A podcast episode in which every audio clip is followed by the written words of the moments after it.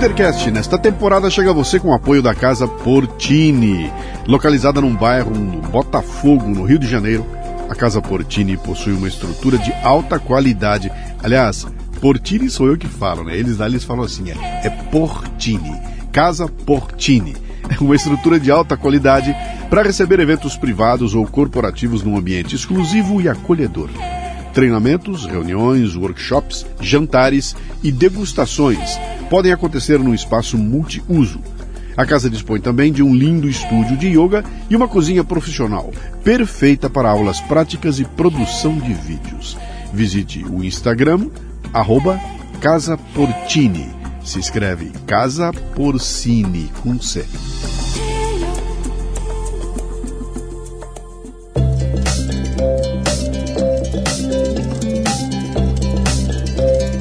Marca é um conjunto de expectativas, memórias, histórias e relacionamentos.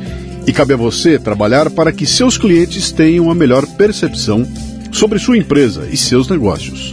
Bom, eu já sei que com relação aos serviços e produtos você está se garantindo, mas e quanto às memórias e relacionamentos? É aí que a Gráfica Viena pode ajudar, com uma seleção de brindes que deixarão sua marca evidente na memória de seus clientes. São agendas, planners, cadernos, cadernetas e muito mais. Brindes originais e personalizados ou um projeto exclusivo, na medida de sua necessidade. Faça o download do catálogo em graficaviena.com.br e grave sua marca no coração e mente de seus clientes. Gráfica Viena, consciência ambiental e qualidade por natureza.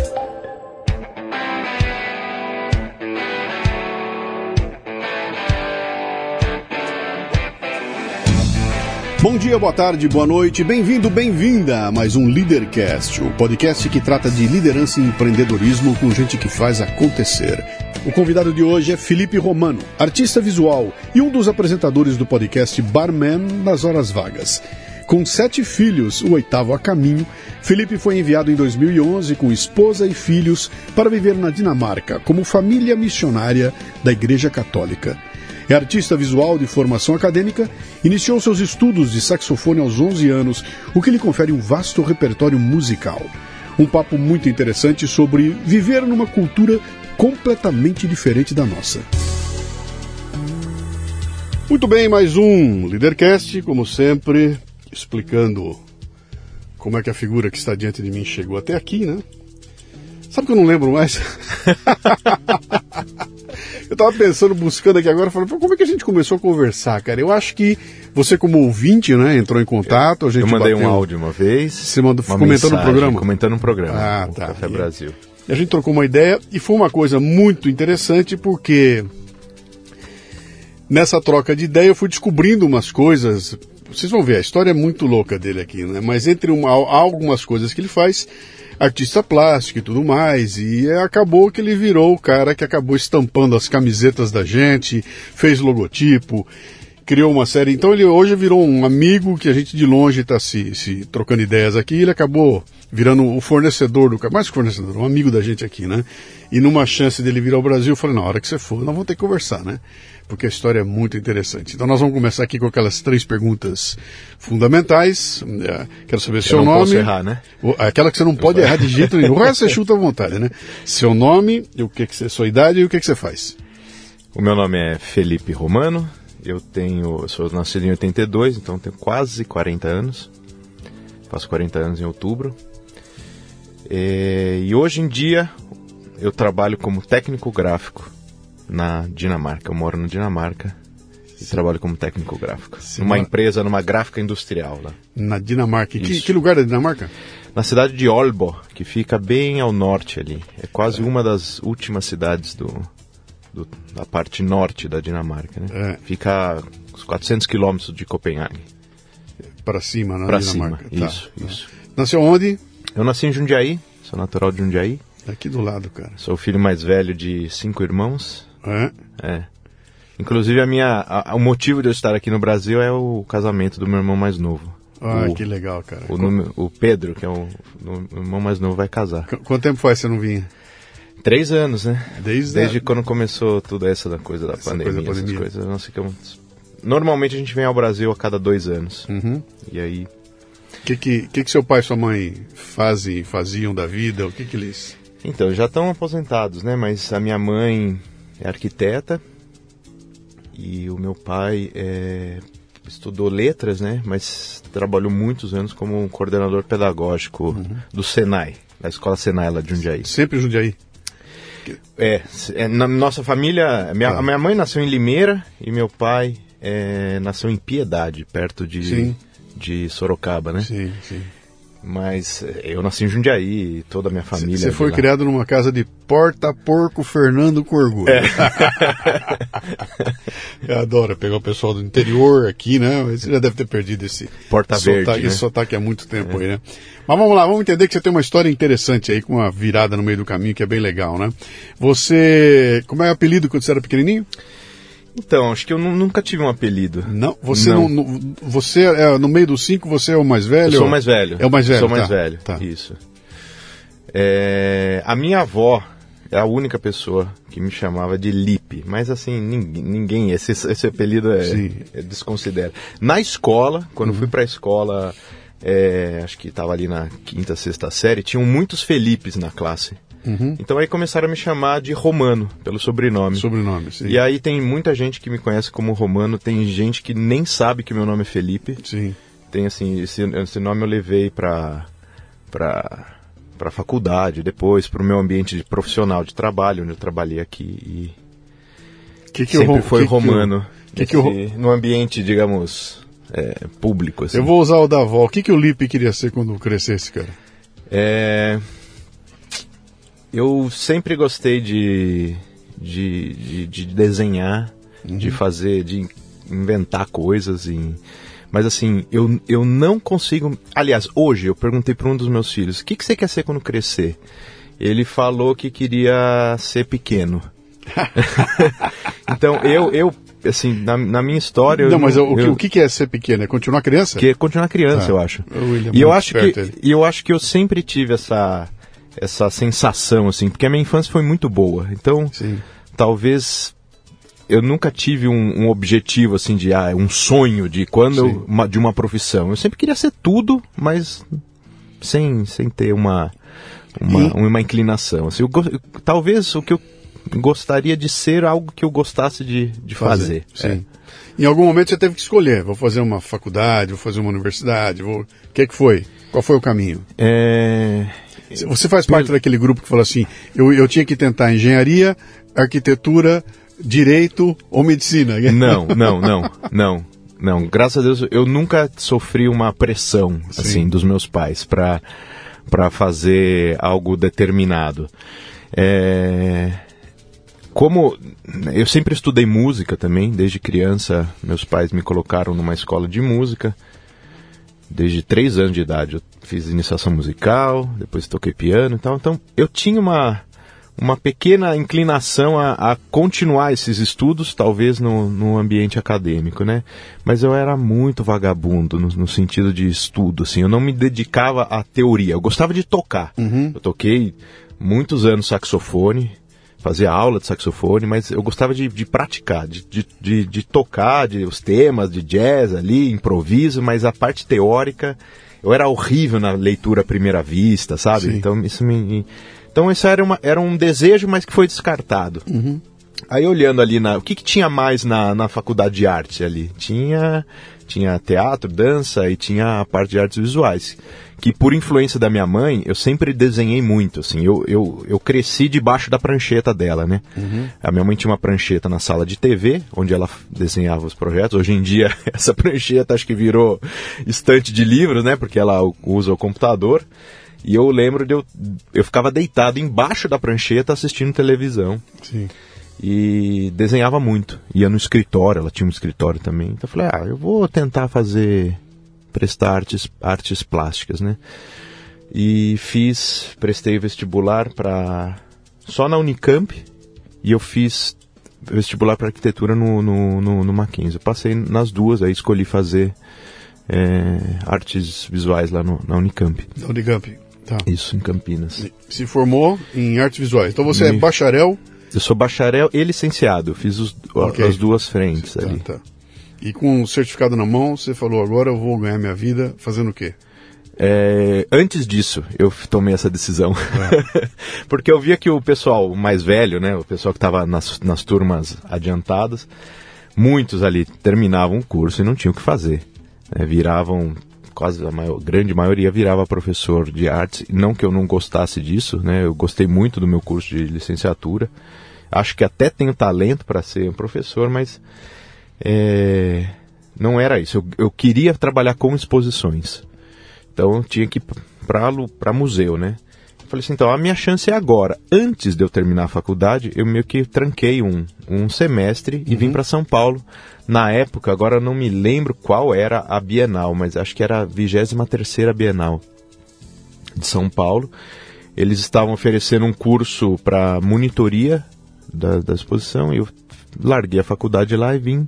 Na verdade, eu vim fazer contato aqui, né? Era isso que eu queria.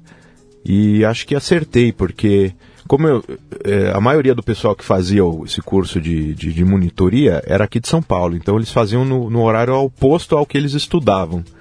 Então, eles não tinham horário livre, eu tinha o dia inteiro livre. Uhum. Então eu ia fazer o curso e depois eu ficava rondando lá pelo galpão da Bienal, conversando com o artista, conversando com com os produtores e tudo mais. Tanto é assim que eu virei o, o, amiguinho deles lá. Quando tinham que ter entrevista com o monitor, me chamavam, me chamavam. Eu nunca apareci tanto na TV quanto nessa época lá, uhum. porque todas as equipes de imprensa era eu que fazia. Então fiz muitos contatos aqui. E você é voluntário? Era, era, era voluntário, era, voluntário, era voluntário. Tá. E, mas aquilo aquilo estava você já estava enxergando aquilo como um, um, trampolim quer dizer você estava ali é, você estava é, investindo para é algo que você não sabia o que era ainda? Ou você estava com a cabeça de vou, vou trabalhar num museu? Eu queria trabalhar com exposições. Se, com exposições. O ambiente, assim, o ambiente de museu sempre me fascinou, assim. Sim.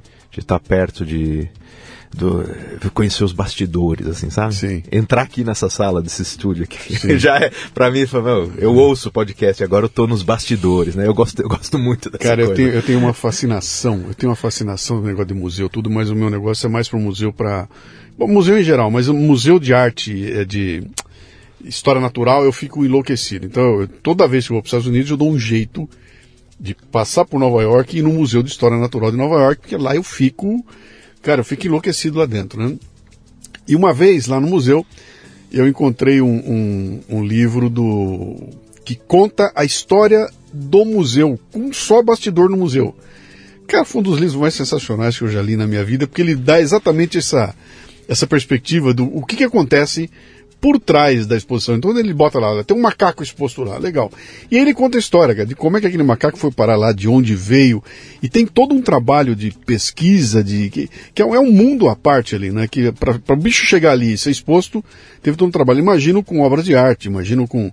Fui ver agora há pouco tempo a exposição do, do Leonardo da Vinci aqui em São Paulo, uhum. uma exposição maravilhosa que tem aqui. Cara, a parte onde eles dissecam a Mona Lisa é uma loucura, né, cara? Porque uma coisa é o quadro, e aí tudo que está por trás do quadro é uma história fantástica. É essa coisa do bastidor, né? Que tem um trabalho gigantesco sendo feito por trás, né? Mas ali você você você submeteu o teu currículo para como é que funciona isso? Quero trabalhar no museu. Bato na porta lá e falo, eu queria.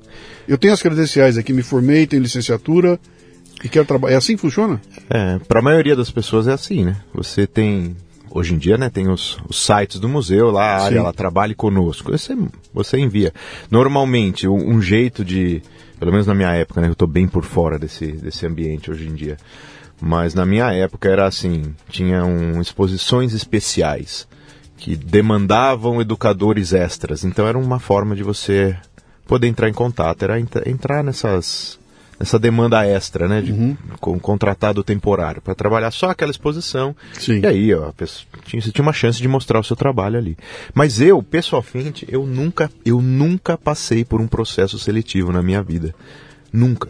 Eu estava explicando isso pro André, meu, meu, meu filho mais velho. Ele perguntou, como é que alguém acha trabalho? Eu falei, então, filho, eu não sou a pessoa mais indicada para te uhum. explicar isso, porque o meu, o meu é, todos os trabalhos que eu, que, eu, que eu tive até hoje foi por, por indicação. Assim, alguém que me conhecia, que gostou de mim, falou: Ó, oh, eu tenho um cara que, que pode trabalhar para você. Uhum. E assim foi. Então eu conheci essa, esse povo todo da, dos bastidores ali da, da Bienal.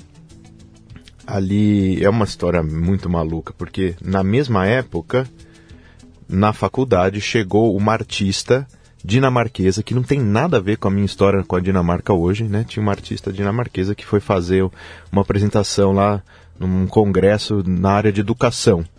E eu fiquei fascinado pelo, pelo trabalho dela, comecei a conversar com ela.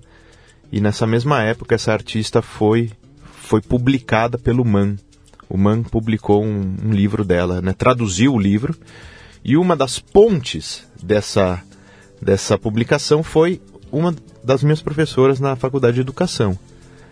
Então, assim, eu estava ali trabalhando na Bienal, que é do lado do MAN, sendo que lá em Campinas eu tinha conhecido uma pessoa que fez o contato dessa artista que publicou o livro, e aí quando foi fazer o lançamento do livro lá no MAN, eles falaram, meu, esse... porque ela me convidou para escrever um, um, uma, uma experiência minha que eu tive na escola, no, no, meu, no meu estágio, que uhum. eu fiz baseado nesse, nesse trabalho dela. E eu escrevi, falei, ó, esse, e, a, e essa minha professora falou, ah, esse menino aqui tem que vir aqui trabalhar no dia da, da, da, da abertura. E eu cheguei lá conhecendo as pessoas que vieram de Campinas e as pessoas que já eram meus vizinhos ali, porque eu conhecia porque eu trabalhava na Bienal. Então, e dali, é, a Milu Vilela, que era claro. a antiga presidente lá do, do museu, me convidou depois para ser parte é, fixa lá da equipe de, de, educadores, né? Eu trabalhei sempre no educativo. Do, do MAN. Do MAN. Aí você foi... Terminou a Bienal Você foi dezembro. simplesmente para o Museu de Arte Moderna de São Paulo. Isso. Dentro do Parque Ibirapuera. Isso. Aquele lugar maravilhoso ali. E você é. já foi, é, é, não mais como voluntário, não, não, agora como, como, como, parte da equipe, Isso. do staff dos caras. É, é. Eu terminou em dezembro a, a, a Bienal. E aí depois, logo no comecinho do ano, eu já eu já estava já tava trabalhando que, lá. Que, que, ano, que ano foi isso? Isso foi em 2000 e... A Bienal foi em 2004. Tá. E isso aí comecei a trabalhar no em 2005. Uhum. E, e aí a faculdade, né? Lembra que eu falei que eu tinha terminado Sim. a faculdade? Lá, é trancado, né? A faculdade. Sim. Faltava só um semestre para mim, que era o semestre final. Que em vez de fazer um TCC, na verdade a gente apresenta um programa de é uma produção, né, um pouco mais séria, né, de, uhum. de na, isso, elegendo uma área, né, pintura, escultura, gravura e tudo mais. E eu sempre gostei muito de pintura. E o meu professor lá da Unicamp dava um curso no MAN. Então eu terminei a minha faculdade sem ir para Campinas, porque eu apresentava tudo que eu tinha que apresentar para ele, que é o Tuneu, o uhum. Antônio Carlos Tuneu, que é um, um artista de arte geométrica aqui de, de, de, São Paulo, né?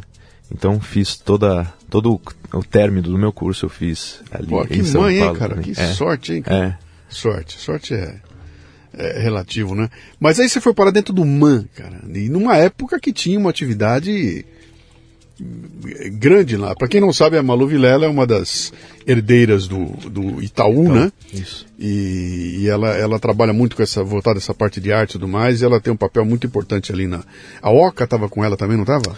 É, não, teve uma exposição de todo o acervo do MAN, porque o acervo do, é, é, o museu é tão pequeno que o acervo nunca está exposto. Sim. Eu estava traba, trabalhando lá nessa época. Sim. Foi a exposição é, que mostrou todo o acervo dentro da Oca, mas a Oca, assim, se pleiteou, mas ela nunca foi. Não foi, né? MAN, é. E aí uma época o Itaú Cultural é, é, passou a tomar conta lá do, do da, da OCA, do, do Auditório Virapuera e tudo é. mais, e virou patrocinador nosso aqui, foi um negócio bem, foi bem legal, né? Mas então, e aí nós dois suspeitamos que a gente acabou se encontrando no MAN, né? É. Porque eu naquela época, lá, foi exatamente por aí, cara, 2004, 2005, alguma coisa assim. Eu comecei a organizar uns eventos lá na empresa que eu trabalhava, que era a Dana, e a gente criou uma série de eventos que era o seguinte, a gente levava os... convidava alguns executivos de primeira linha lá, o que a gente tinha interesse, o pessoal de compras, de engenharia das, das montadoras, levava esse pessoal, o executivo com a esposa, ou a esposa com o marido, né? Se a esposa fosse executiva com o marido, levava até o MAN. E a, o MAN tem um restaurante maravilhoso ali, um restaurante que é muito legal, né? E ali a gente fazia um, o seguinte, a gente escolhia uma exposição legal que estava passando, levava esse pessoal para lá, colocava o pessoal num auditório maravilhoso que tem ali dentro, e naquele auditório a gente convidava o pessoal do MAN para fazer uma exposição sobre a exposição que estava acontecendo lá dentro. Terminava, a gente saía dali e fazia uma visita guiada para a exposição.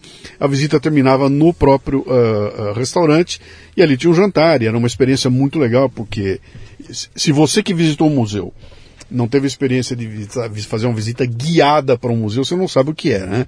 A visita guiada é outra história. Né? Você para diante de uma obra e alguém que conhece aquilo te descreve, conta e contextualiza por que, que aquilo existe, de onde veio. E aí muda tudo, né? Muda a percepção da gente completamente. E aquela, aquele evento foi um sucesso, né? o pessoal lembra até hoje daquilo lá. E você está lembrando que talvez um dos monitores que fez a apresentação pode ter sido você. É, então tem 50% de chance de ter sido eu, porque na época só tínhamos dois homens como monitor lá. Sim. E você falou que foi um homem e uma, e uma, e uma mulher, uma, que, uma, menina uma moça, lá, uma é. moça que, que fez essa, essa visita. Então, uhum. é, eu acho que e quem, eu atendia muito grupo grupo assim de empresa né de, de, que não só escola né sim então e, tem, e, tem chance da gente ter se cruzado. E se foi você, foi no evento mais fantástico que nós fizemos, porque a exposição que estava acontecendo era do Volpe. Do Volpe, né? a, a Volpe. música da cor chamava essa exposição. A música da cor, é. era o Volpe. E para quem não sabe, o Volpe é um artista brasileiro. Ele, ele ficou famoso pintando aquelas os quadros que pareciam umas bandeirinhas de, de festa junina, né? Mas ele tinha uma característica interessante que ele fazia a tinta dele. Ele, ele preparava a tinta dele. Então tem um lance lá de fazer a tinta com clara de ovo, gema é. de ovo, uma coisa assim, né? Tem, gente, tempera. Tempera, né? Tinta, Isso aí. É. E a gente montou um esquema em que nós fazíamos o passeio com o pessoal. O pessoal via a apresentação, contando a história do Volpe, saía de lá, passeava por dentro do, do museu.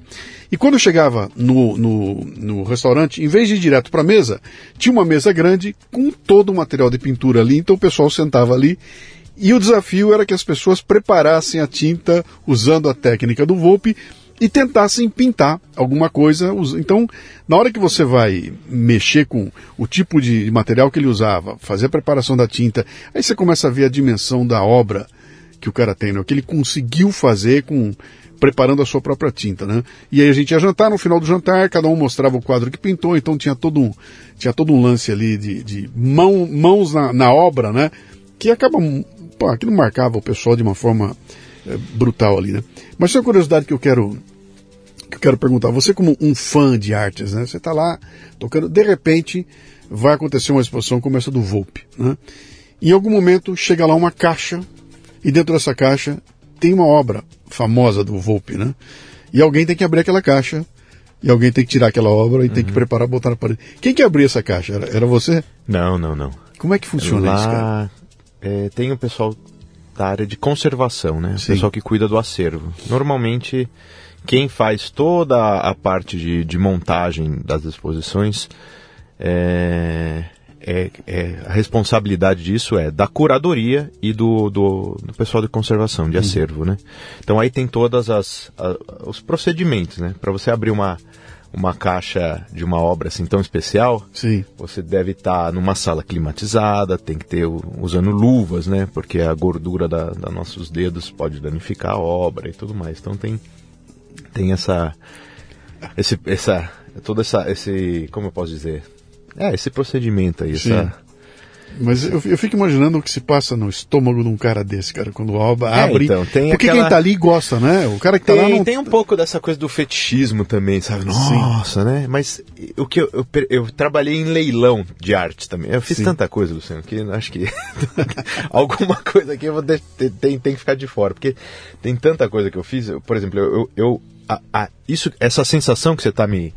que você tá aqui é, me, me, me, propondo, né, para eu, eu explicar. Ela, ela aconteceu comigo não no museu, ela aconteceu nessa, é, né, nesse leilão que eu trabalhava, que eu fazia aqui em São Paulo. Então, inclusive, meu irmão que está aqui junto comigo, ele, ele era um dos caras que iam junto. A gente ia numa galeria de arte aqui em São Paulo, a galeria do Aloysio Cravo, que fica ali na Groenlândia. A gente embalava todas as obras e botava num caminhão, levava para um hotel e aí desembalava as obras e fazia a apresentação. Sabe essa, essas é, assistentes de palco do sim. Silvio Santos, sabe? Sim. Que mostrava o prêmio, sim. assim. A gente era isso, só que do leilão. Então colocava uma roupa preta, luvinha branca, assim, e ficava lá segurando a obra enquanto o pessoal brigava ali na, na disputa dos preços. Essa foi a primeira, o primeiro lugar onde é, eu encontrei obras de arte, de artistas. Ali o foco dele é muito, de muita arte brasileira, né? Artistas, por exemplo, o de Cavalcante, tinha ali um Volpe, tinha pessoal um pouco mais é, moderno, né? Tipo Mira Schendel, Amilcar de Castro, artistas que eu era ah, fanático, assim, né? E de repente eu podia encostar. Você estava com a mão na encostar obra. na obra deles, Sim. né? Sim. E aquilo é meio emocionante mesmo, né? Só que o que, que acontece? Com o tempo, à medida que eu ia fazendo leilão, isso aí se perde, né? Aquilo lá vira Eu- uma. Eu, eu ia fazer, eu ia fazer uma provocação com você, dizer o seguinte: me parece que num determinado, momento vira médico de pronto-socorro. É, Entendeu? Cara, eu tô tão acostumado a ver gente arrebentada que eu não me emociono mais, né? Apareceu aqui no começo aquela emoção, depois você perde. E eu ia perguntar se perde mesmo, né? no meu caso, sim. Sim. Pode ser, pode ser que tenha gente que, que ainda. Mas assim, desmistifica muito. Né? Sim. Eu acho. Essa áurea que existe dentro de um. frente a uma obra de arte. tal. Ou talvez você precise é, de uma dose cada vez mais forte, né? Pode ser também, Mas claro. tem, tem que claro. ser uma Mona Lisa, Claro, né? claro. Botar a mão na Mona Lisa, Também, né? também. Que- também, coisa. também Legal. porque pode ser esses nomes que eu falei aqui, talvez eh, quem está ouvindo nem, nem saiba quem são, né? Sim, Mas sim. para quem está estudando artes, né? Nossa, né? Então Sim. tem isso também, tem coisa que é, E ali se você. relativiza muito. Ali no, no, no- Quanto tempo você ficou no MAN? Eu fiquei lá 2005 até dois, final de 2007. Mas e, e quando você estava lá, Isso, você, você 2005 olhou para aquilo e falou, 2007. cara, é isso, é isso, é isso, eu tô adorando fazer, é isso que eu quero fazer, ou não, cara, vou me preparar para um outro voo porque eu quero mais, eu quero. Ali eu sempre quis, de alguma forma, chegar na, no departamento de curadoria. Né, eu fazia o, as visitas guiadas ali, mas tinha uma coisa que me atrapalhava a vida ali, que era o museu. Tá, o dia que o museu é mais visitado é no domingo, né? Então eu tinha que trabalhar de final de semana. E isso me atrapalhava muito a, a vida, né? Como como eu sou católico bem ativo na igreja, então todas as nossas atividades ali é no, no domingo, né? Então eu tinha que eu tinha sempre tinha muito problema com isso, né? E e depois no meio do caminho eu, eu me casei e aí a minha vida familiar também dependia muito de, de ter de ter esse final de semana em, em família, né? Então a minha, eu queria muito sair, não, não pelo trabalho em si, mas sair desse esquema de trabalhar Fim de semana. de fim de semana. Então, um jeito de conseguir isso e continuar no museu era trabalhar dentro do departamento de, de curadoria. Eu apresentei um projeto lá que, que foi aceito e não na curadoria ainda, ainda dentro do educativo, que era um, um, um projeto de parceria com escolas.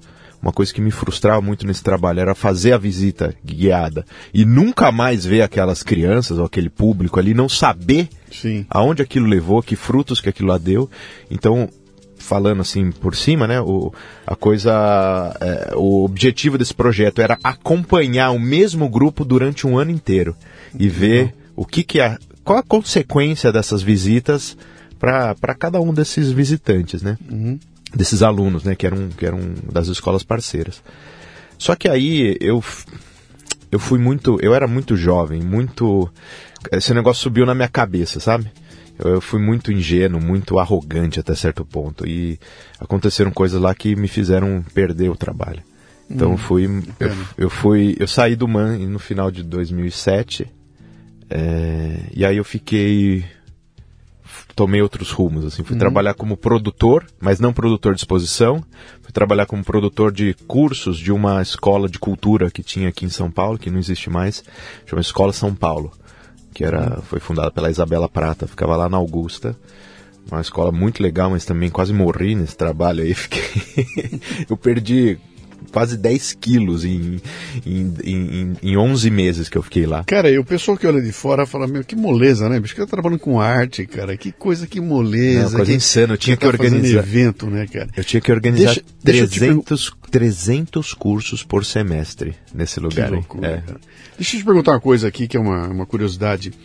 O que, que, que faz o profissional de curadoria num, num, num, num- não necessariamente no museu, sabe? Num, num local onde você vai ter uma exposição, qual é o papel do curador? Estou te perguntando porque é o seguinte, esse termo curadoria ganhou uma dimensão gigantesca agora com a chegada da internet e tudo mais. Então tem muita gente que está se dedicando a fazer um trabalho de curadoria que não é necessariamente para obras de arte, mas é curadoria de conteúdos para que as pessoas consumam, né? Quer dizer, ele, um papel de um facilitador, né? Como é que funciona no museu?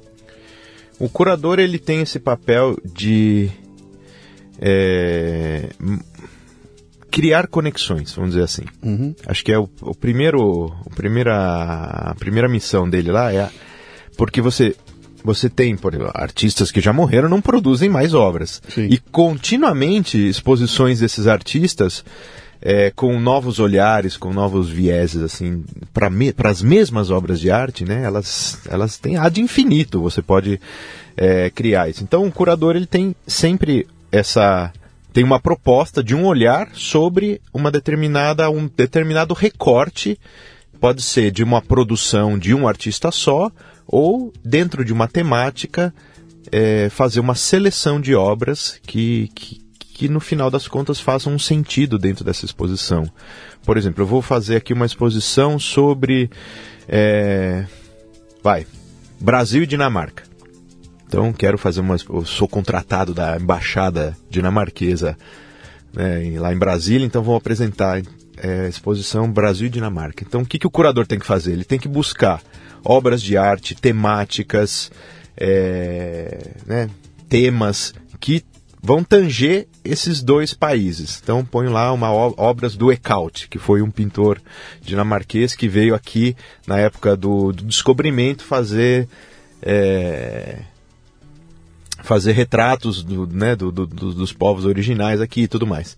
Eu posso também pegar daí artistas brasileiros que trabalhavam com, com, com, com design, ou então que fizeram é, obras de arte que falem ou que se conectem com a, a, a Dinamarca.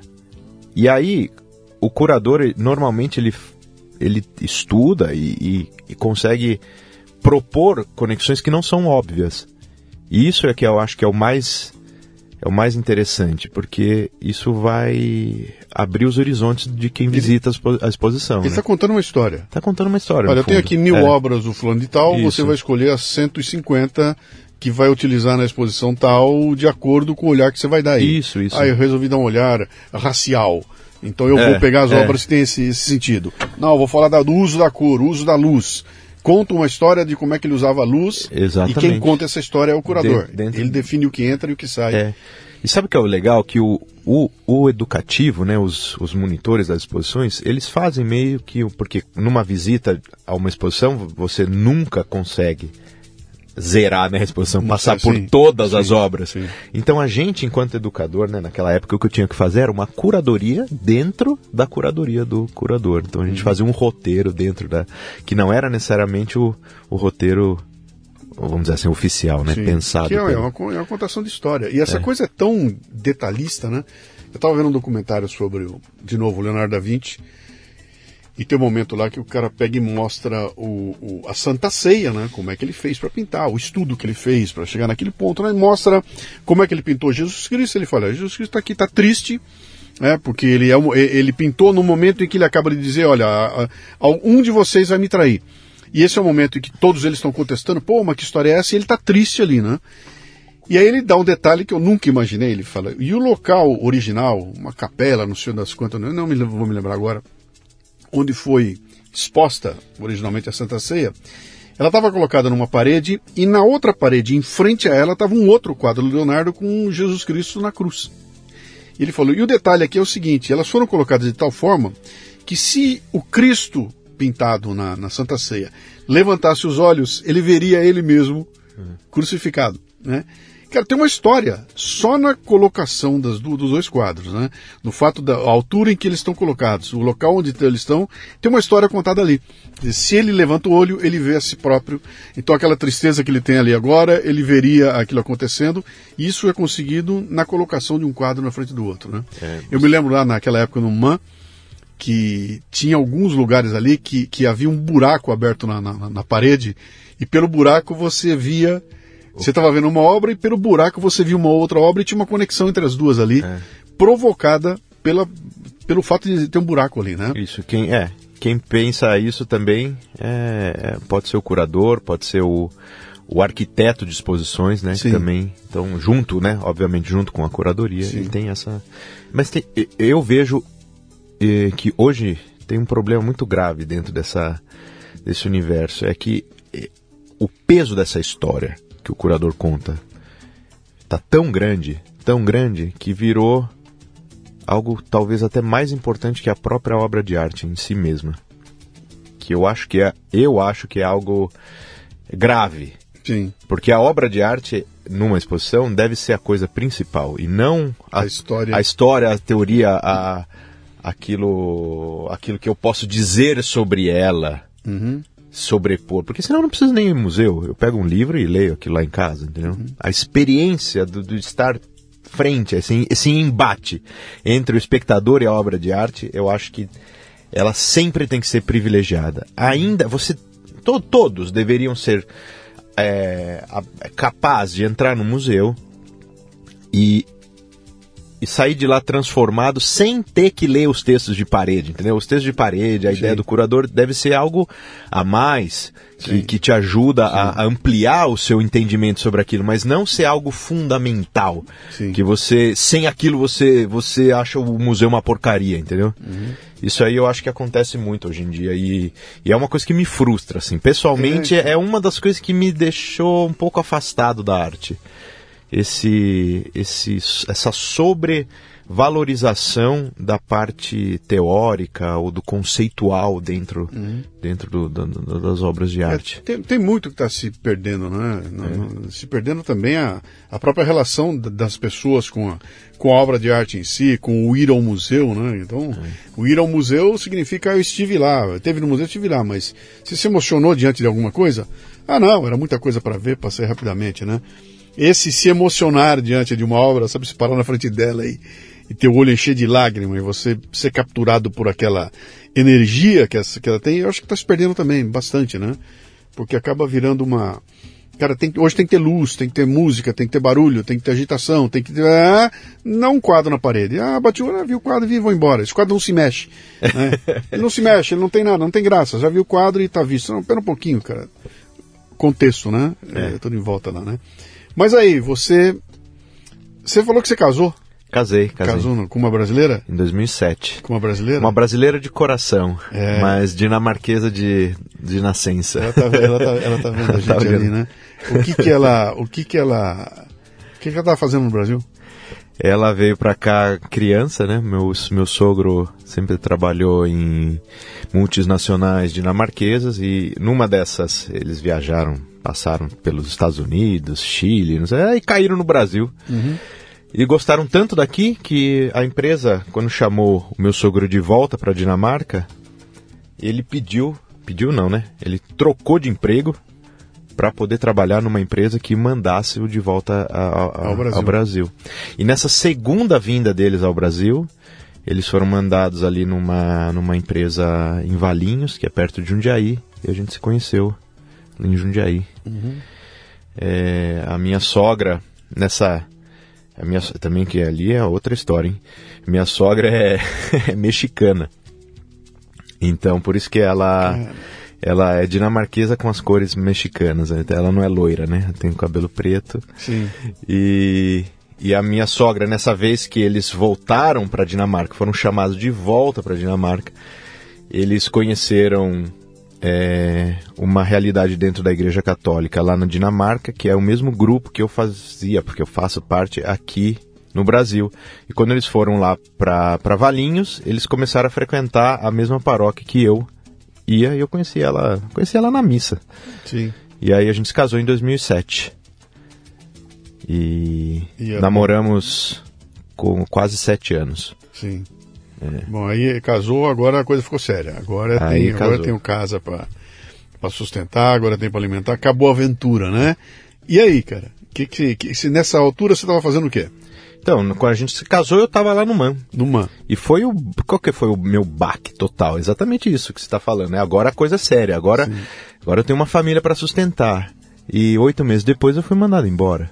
Sim. Aí eu, foi um desastre, assim, né? Assim, eu me sentia o cara mais fracassado do mundo, né? Porque eu falei, pô, como assim, né? Eu tava num lugar que eu é, eu me achava ali bem instável, né? Eu estava propondo coisas novas, tinha acabado de ser transferido para um para lidar um, né, liderar um projeto ali de inovador. Nossa, é, lembra que eu falei né, que eu Sim. me sentia um pouco acima até do bem e do mal, né? E por uma, você, criancice minha foi mandado embora. Você e se, aí você se sente confortável de falar nisso? Me sinto, me Hoje, o que, que aconteceu? Deixa eu ver o teu. teu que, que, foi 2007 isso? 2007, é. Então, 15 anos depois, você já com a escolado e tudo, você olha para trás. O que aconteceu lá, cara? Então, aconteceu, aconteceram algumas coisas, né? Se eu, se eu pergunto para alguém que está lá que não estava envolvido nessa Sim. história, eles acham que foi uma coisa, é. Que era o que eu achava também. Eu achava que eu tinha sido traído Sim. pela minha pela coordenação ali do, do departamento. Porque eles viam que, por exemplo, eu era um educador especial, porque eu não, a partir daquele momento eu não trabalhava mais de final de semana, né? Eu fazia o, o, trabalho de segunda a sexta ali. Eu tinha. Era um, era um projeto novo ali que, que trazia muito público. O que, o que, é dinheiro para o museu? Dinheiro para o museu não é ingresso, dinheiro para o museu é público. Porque quanto mais público tem, mais as marcas que patrocinam o, a visibilidade, né? Você sim. vende visibilidade. Sim. Então, eu, naquele projeto lá, eu tinha quase que é, 50% do público. Era molecada de escola, era garotada de escola. É. Não, do projeto. Do, do, do, do, do teu projeto, é. tá. E era um, o que que era? Era um grupo fiel, porque eu fechava um contrato ali com, eu tinha um ano inteiro, aqueles mesmos alunos indo lá. Então, isso, eu achava isso, ah, então eles estão com inveja de mim, né? Mas na verdade o que, que eu gostava muito, né? Eu gostava, eu tem essa, essa, eu nunca fui um cara de trabalhar em escritório, uhum. nunca fui. E ali era um trabalho de escritório que eu não soube administrar. Eu saía dali no, no meio do dia, assim, sabe? Eu tava ali fazendo os negócios e largava o que eu tava fazendo e ia lá conversar com o pessoal da, do, da curadoria, conversar com o pessoal de, de, de da, do, do, acervo, da comunicação, eu, porque eu gostava muito daquele museu. E assim, eu, eu queria meio que saber tudo o que estava acontecendo ali. Só que eu fazia isso na hora errada, né? Então, é... Aí você causava um desequilíbrio na equipe. É. é. Talvez isso. isso. Eu, eu, me achava acima do bem e do mal, entendeu? Sim. Então eu, eu, eu não, não, tenho quem mande o que eu tenho que fazer, eu faço o que eu quero. Uhum. E hoje em dia eu acho que se eu não tivesse essa atitude, eles teriam, se, se, né? Se fosse inveja, eles teriam, não teriam motivo para me mandar embora. Mas Sim. eles alegaram é, isso sendo como motivo, mas de uma forma prática, eles ainda me colocaram uma meta que era inatingível. Uhum. Eles colocaram, ah, você tem que fechar contrato com tantas escolas até o final do ano. E assim, e isso era muito além até do que a própria capacidade do museu poderia absorver. E eu não fui vivo o suficiente para para para falar não, entendeu? Então aí falar, ah, você não cumpriu a meta não sei o que e tal. Enfim, pode ter sido isso, pode ter sido outra coisa. O fato é é que eu fiquei sem o trabalho. Uhum. E isso me ajudou muito a, a, abrir os meus olhos, assim, a, a, a, poder ver o que que. Pô, trabalho muito legal que acabou se perdendo por uma bobagem. Sim, e aí você podia entrar em depressão e, e cair num canto, mas você usou isso aí como uma. Um, um, um o que? Um, um trampolim, você foi mudar de áreas, você. Porque é o seguinte. É, é complicado, não dá pra você pegar o teu currículo do MAN e procurar outro museu. Não tem tanto museu não assim, tem, né? Não tem não essa. Tem, essa... Não tem. Ah, vou no outro. Não, não, como é que é? É, até apareceram propo... propostas, né? A gente fa... que, como eu falei, eu nunca fiz um processo seletivo. Então, gente que me conhecia, que falou, ah, vou te ajudar e tal. Mas era tudo, era assim, era, tudo era tão menor do que aquilo que eu já fazia. Sim. Que eu não me sentia motivado a continuar nesse, nesse sentido. Paralelo a isso, paralelo a isso, eu sempre trabalhei em outros dois lugares, que era eu fazer a produção cultural numa escola de Jundiaí, que era que eu organizava as saídas, né, todas as atividades externas da escola eu organizava para eles, né, até muitas vezes remotamente, esse negócio de home office já fazia lá 15 anos atrás com essa escola, então continuei trabalhando nisso. E um outro trabalho que eu também tinha paralelo ao, ao museu era que eu fui assistente de um artista é, francês aqui em São Paulo. Hoje em dia ele já faleceu, mas eu era como se eu fosse a mão dele. Sim. Eu ia lá e trabalhava pintando os quadros para ele. Ah, você botou a mão na mão na mão sim, na massa. Sim, eu era exatamente sim. a mão dele, né? Eu pintava, sim. eu pintava para ele. Sim. E, aliás, acabar, acabou de terminar uma exposição dele aqui no MAN. Que Cara, teve, ele é chama que- Jacques Duché, esse artista. Como, É como é que é isso, bicho? Porque tem um, tem um. Você falou agora, me lembrou de uma história do Aleijadinho. Que tem uma tese que diz que, cara, a maioria do que está lá não foi feito por ele, ah, que ele teria um ateliê, e tem várias histórias assim, que eles têm um ateliê que tem um monte de gente pintando, e hoje em dia até uma grande encrenca, porque quando aparece um quadro de um artista ah, famoso que é desconhecido, o grande lance é, será que foi ele que pintou? É. Ou foi um ah, ah, Um discípulo ali, discípulo, um alguma né? coisa É. assim dele, né? Como, é- como é que é isso, cara? É- deixa eu ver se eu consigo explicar de uma forma que não seja é, grosseira. Ah, essa, essa visão industrial do negócio dele, entendeu? Eu, por exemplo, eu não estou pintando porque, ah, eu tenho um problema nas mãos, não consigo pintar, mas tem a técnica toda, eu vou botar alguém para ser minha mão. Isso é um pedaço. A outra é você ter 15 caras pintando o quadro ah, ah, quase com uma linha de produção, virar uma coisa quase que industrial, né? Como é que é? Como é que funciona isso, cara? Então, depende. Eu acho que depende muito de que tipo de obra a gente está falando, né? Por exemplo, Leonardo da Vinci mesmo, que você citou ali. Ele não pintou tudo aquilo lá. É, Humanamente seria impossível uma pessoa sozinha produzir tudo aquilo lá. Sim. Pelo, não tem nem tempo hábil, né, para isso. Então, é, existe uma, uma, uma coisa que é a concepção, a ideia do artista, aquilo que eu tenho um projeto na minha cabeça. É, os artistas que são os, os, os assistentes, eles têm essa missão de executar algo que não é uma criação, né? É uma execução. Então, é, existem várias maneiras de, de, de trabalhar né, dessa forma.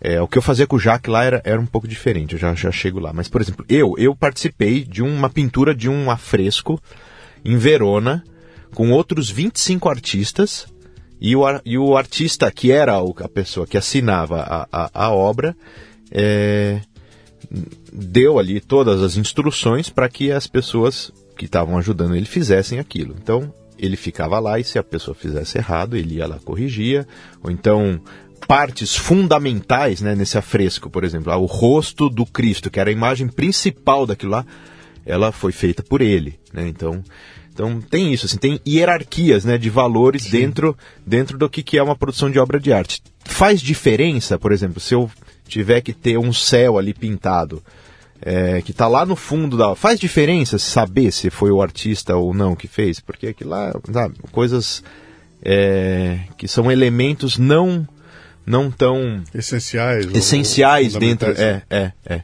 Esse é um jeito de você Ver. lidar com, com, essa, com essa situação. A, a situação minha lá com, com, com o Jaque era diferente, porque ele aplicava, é tu- e é tudo baseado na técnica, né? Sim. Porque quem pinta para outra pessoa deve é, se se moldar a maneira como é que aquela pessoa pintaria, né? Senão não faz muito sentido, né? Se eu, se eu- é que nem eu mandar, sei lá, eu faço um desenho de uma cadeira e mando para um marceneiro. Se o marceneiro não executa daquela forma, ele vai querer criar alguma coisa lá, já não é a minha cadeira, é a cadeira dele. né? Então é mais ou menos isso, é um trabalho muito técnico.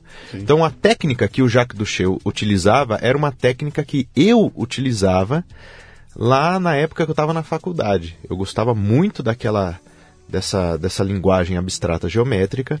E lembra daquele professor que eu contei da, que trabalhava no MAN? Sim. Ele era o meu orientador ali, né? E sempre tive muita amizade com ele. E ele falou assim, ó, tem um artista que está precisando de um assistente. Você quer ir trabalhar com ele? Ele vai fazer muito bem para você. Eu falei, ah, quero, vamos lá, me apresente. Então ele me apresentou ao Jacques Duché. E aí, pouco a pouco, né? No começo ele me ficava ali do meu lado, me orientando, e pouco a pouco meio que eu entrei dentro da cabeça dele e eu já sabia o que ele queria, o que ele ia me pedir. Então, assim, eu era um. É isso, eu era a mão dele lá, eu era um, uma máquina, vai, vamos dizer assim, que, que imprimia os quadros, né? Que pintava os quadros dele ali, mas na técnica dele, né? Uhum. Eu não podia. A minha isso, colaboração ali era, era. Isso era um emprego? Era um emprego? Naquela época. Você tinha hora para entrar, hora para sair, meta de produção e tudo mais, salário no final do mês? Eu, eu, rece, assim? eu recebia por, vi, por vez, uhum. né? E todo dia eu tinha um, um, dias, né, que eu trabalhava, de tal hora a tal hora, e eu ia lá. E o que, que aconteceu? Quando eu perdi o emprego, eu comecei a ir mais lá. Então era, esse era um, um jeito que eu tive também de, de continuar com uma fonte de, de renda. A minha esposa trabalhava como é, na recepção do Hotel Renaissance, então também a gente contava com, com o salário dela e a gente Sim. viveu esse período aí é, dessa forma. Como é que pinta a, o lance de ir para a Dinamarca? O lance na Dinamarca foi em, do, foi em 2010, né? Tá pertinho. Esse, tudo, esse lance todo de você, essa mudança foi em 2007. 2007, é. Tá. Em 2008 eu fiquei desempregado e a gente teve o André. O primeiro filho. O primeiro filho. Sim. É. Aliás, uma característica interessante aqui desta figura. Quantos são hoje? São sete, a gente está esperando o Tem oitavo. O oitavo a caminho. Isso. Perfeitamente. São três meninos, duas meninas, hum. Dois meninos e agora está vindo outro menino. Então eu vou te dar uma dica preciosa para você e para ela, que é para montar um curso sobre como é que se cria mais de dois filhos nesse mundo maluco de hoje. Porque, cara, como é que como é que se paga? Como é que se cara a gente não tem mais paciência, né, para lidar com. Você vem de uma família de cinco. Isso. Ela, a família dela é de quantos eram? Três. Três, três. É. Então é uma família grande. A tua já está um pouco maior, né? E vocês vão para uma família grande, né? Quer dizer, tem que ter uma tem uma técnica toda para você conseguir é, é, então. tratar. Mas a gente vai falar isso daqui a pouquinho. Você está ouvindo o Leadercast, que faz parte do ecossistema Café Brasil, que você conhece acessando mundocafebrasil.com. São conteúdos originais distribuídos sob forma de podcasts, vídeos, palestras, e-books e com direito a grupos de discussão no Telegram. Torne-se um assinante do Café Brasil Premium.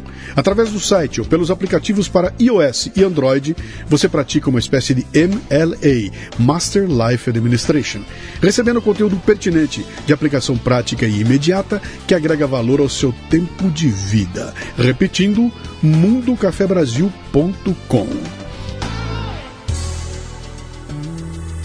Termina de contar aí, você nasce o primeiro filho aqui no Brasil?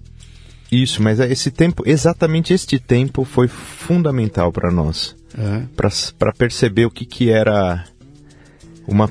É, prior, saber priorizar, né? Saber priorizar as coisas. Na, quando a gente está falando da construção do, de uma família, né? E eu. Pra é, a pergunta foi, né? Como é que surgiu a, a, a Dinamarca na, na, na história, né? Nessa época, perdendo o emprego, né? Uma das maneiras que eu que eu tava naquela dificuldade de aceitar essa coisa, né? Eu falei assim, o que, que, eu, que eu tenho que fazer agora para para sanar, né, essa essa frustração? Eu falei, pô, você sendo dinamarquesa, será que a gente não consegue ir para Dinamarca, né? Aproveitar, eu tô, tô sem trabalho, né? Vamos tentar, vamos tentar mudar aqui a nossa a nossa vida, né, de, de é, sair, né? Sair, fugir dessa, dessa situação de falimento aqui. Uhum. É, e a gente começou a ver. Eu comecei a pesquisar lá é, residências artísticas, como é que eu poderia entrar, né, dentro para estudar ou para trabalhar na Dinamarca e tudo mais. E a gente sabia que é, a gente não tinha filho nenhum ainda, mas sabia que se ela engravidasse nesse período em que a gente estava. Tra... as coisas iam ser muito mais complicadas, né? Só que a gente se, sempre se arriscou. Então, como eu falei, a gente, a gente é, tem uma participação muito ativa assim, na igreja. A gente, a gente realmente acredita naquilo que, que, que a gente escuta. Participação e... ativa é você se envolve com o trabalho da igreja. Isso, não só no, no tá sentido lá... prático, prático, mas a gente frequenta, Sim. vai. Essa é a palavra. A gente frequenta a igreja. Sim. A gente vai na missa, a gente reza em casa, a gente né, tem uma relação muito próxima, é, íntima, assim, né, com, com Deus. E uma das coisas que a igreja fala é um aspecto muito é, importante para mim, para minha história, para a história da minha família, é essa questão de, de estar abertos à vida. Existe um, um documento né, que foi escrito da, na, pelo Papa falando, falando sobre como é, usar. Qual é a relação da igreja com é, os métodos anticoncepcionais artificiais, né? E que a gente não lança a mão deles. Então, eu sabia que se ela é, ficasse grávida naquele tempo, os nossos planos iam ser destruídos. Né? Os nossos planos iam por água abaixo. Então ali a gente tinha uma escolha. O que, que a gente vai fazer? A gente vai seguir com o nosso plano, que é a nossa vontade, e fazer de tudo para que isso aconteça, ou a gente vai viver aberto porque esse que é o, a chave do negócio, né? Não é que você, como um cara fanático, assim, né? Não, é, lobotomizado, sabe? Eu tenho que fazer isso porque eu tenho que fazer, porque é a lei. Não, é sempre uma escolha, assim. Eu vou estar aberto para que a minha história seja mudada, né? Seja que haja uma intervenção divina ali, mandando uma vida na minha família, que, que, que destrua ali os meus planos e que, e que, mas que como a gente acredita que tudo que vem de Deus é uma coisa boa, né? Então conhecer a, o, o bem divino, né? A demérito ali, a, a, né? destruindo ali aquilo que seria o meu, o meu, o meu esquema, né? Uhum. E foi exatamente isso que aconteceu. Ela, antes da gente casar, o médico falou que ela, que ela jamais poderia ficar grávida, que ela tinha um, um problema no, no, no útero. E eu falei, meu, vou caçar o CRM desse médico, porque. leva, os, leva os oito lá, é. leva os oito moleque lá e fala, olha aqui, ó, é. eu vim te apresentar uma turminha. Então, assim, a gente já estava casado há mais de um ano. E a gente nunca fez nada para evitar filho. E ela não tinha ficado grávida. Porque pra... na cabeça de vocês seria difícil ela engravidar, é isso? Não, porque a gente não. Porque, assim, é, eu nunca imaginei assim, pô. Então, na, na semana em que nós estávamos é, planejados para comprar as passagens para ir para Dinamarca, e lá em 2008, ela me dá a notícia que ela está grávida, do André. E aí foi talvez a primeira vez que eu experimentei isso que eu te falava, né?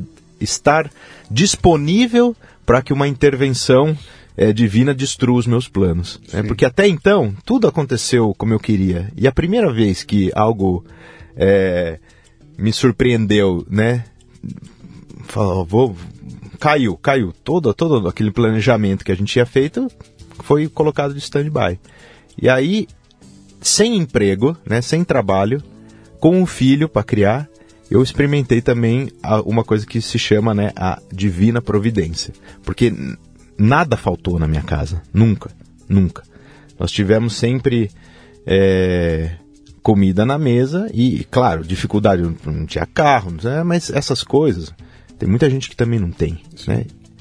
Então acho que isso, assim, é essa essa primeira experiência, Ale, que era um projeto do que foi depois o motivo da gente estar tá na Dinamarca hoje, foi poder experimentar isso, assim, que as coisas existem, que existem é, prioridades dentro das coisas e que a vida não depende necessariamente daquilo que, que a gente acredita, né? A, a minha vida não vem do meu trabalho. Meu trabalho é um meio que eu tenho para conseguir dinheiro para comprar comida, para comprar roupa, para pagar uma casa, mas até então eu achava que, que realmente, assim, se eu perder o emprego, eu vou, vou morrer, uhum. né? E não, eu vi que eu não, que eu não morri. Eu vi que, aliás, eu só não morri como nasceu outra pessoa. E que também nós não morremos por causa disso. Uhum.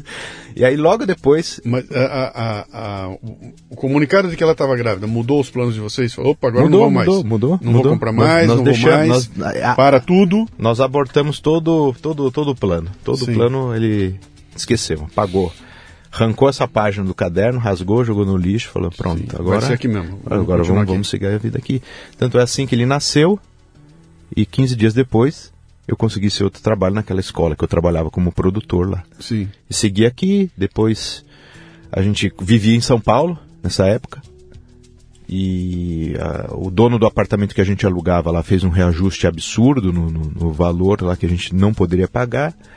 A gente acabou voltando para Jundiaí, que é a minha cidade, que a gente conseguiu um, um lugar é, um pouco melhor para morar lá, que com os cálculos de transporte seria mais ou menos a mesma coisa, sendo que a gente ia ter a nossa família lá perto da gente.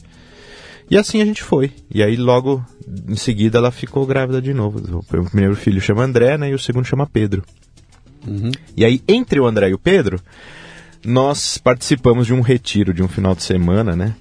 Com, com esse grupo da igreja que a gente participa, que chama Caminho Neocatecumenal. Então a gente participou desse, desse retiro e lá eles fizeram um, um, chamado vocacional, né? Perguntaram que, que se ali havia famílias que estivessem dispostas a ir para qualquer lugar do mundo para fazer um trabalho missionário pela igreja, né?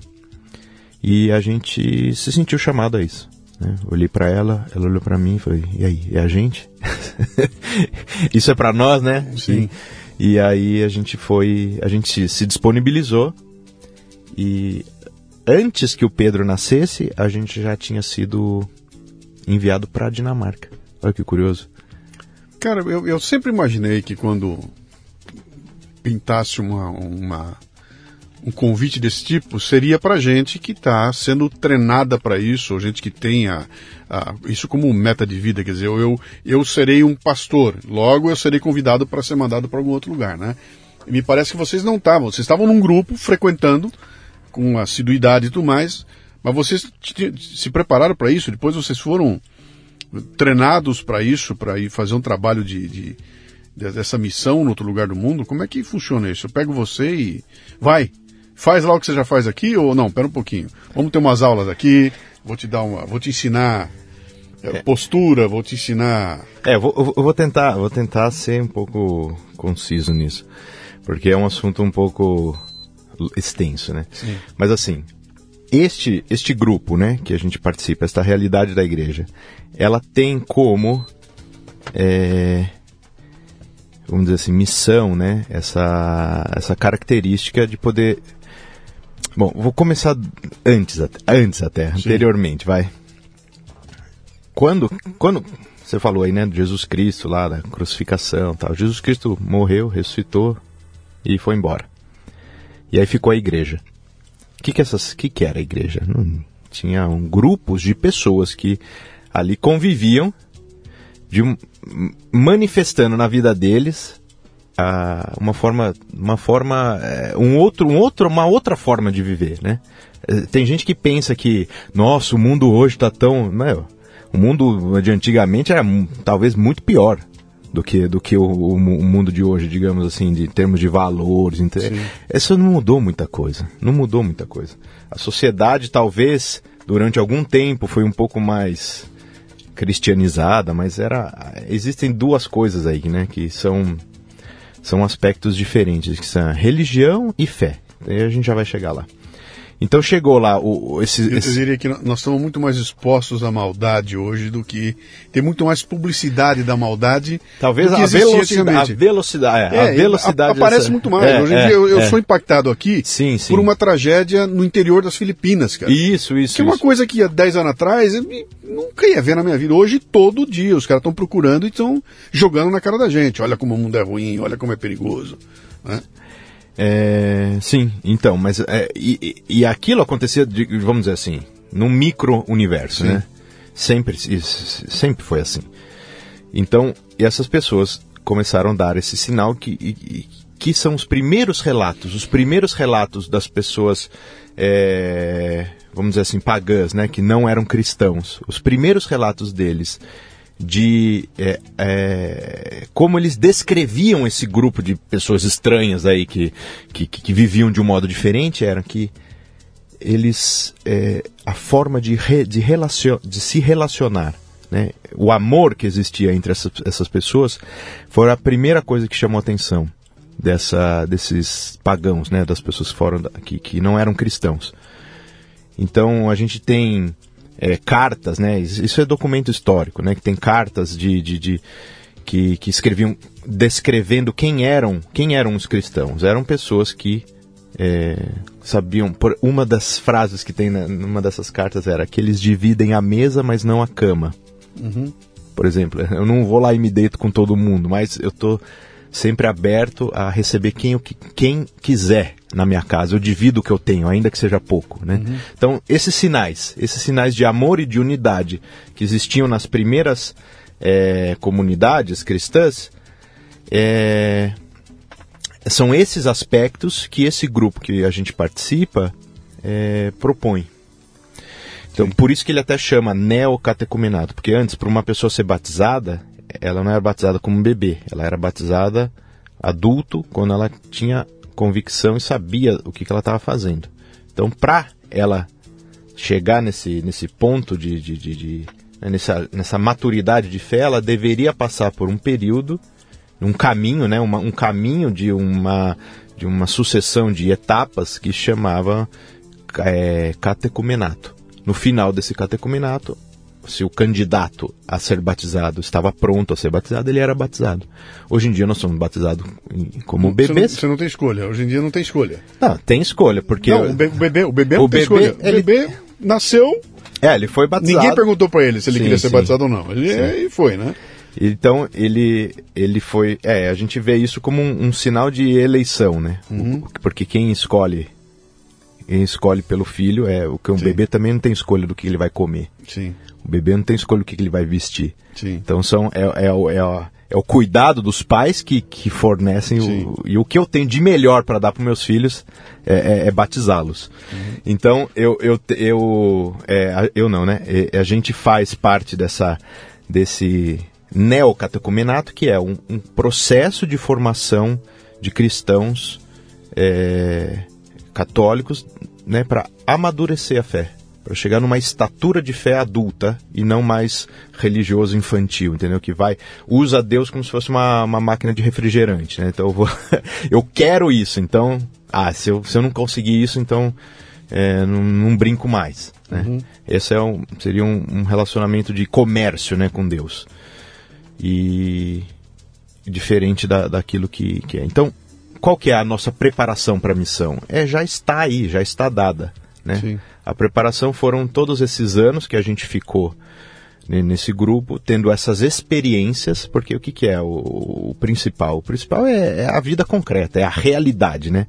Eu posso, posso estudar, eu posso ler, eu posso ter muitas coisas teóricas e frases bonitas para falar, mas, meu, isso não convence ninguém. Uhum. Sabe o que convence?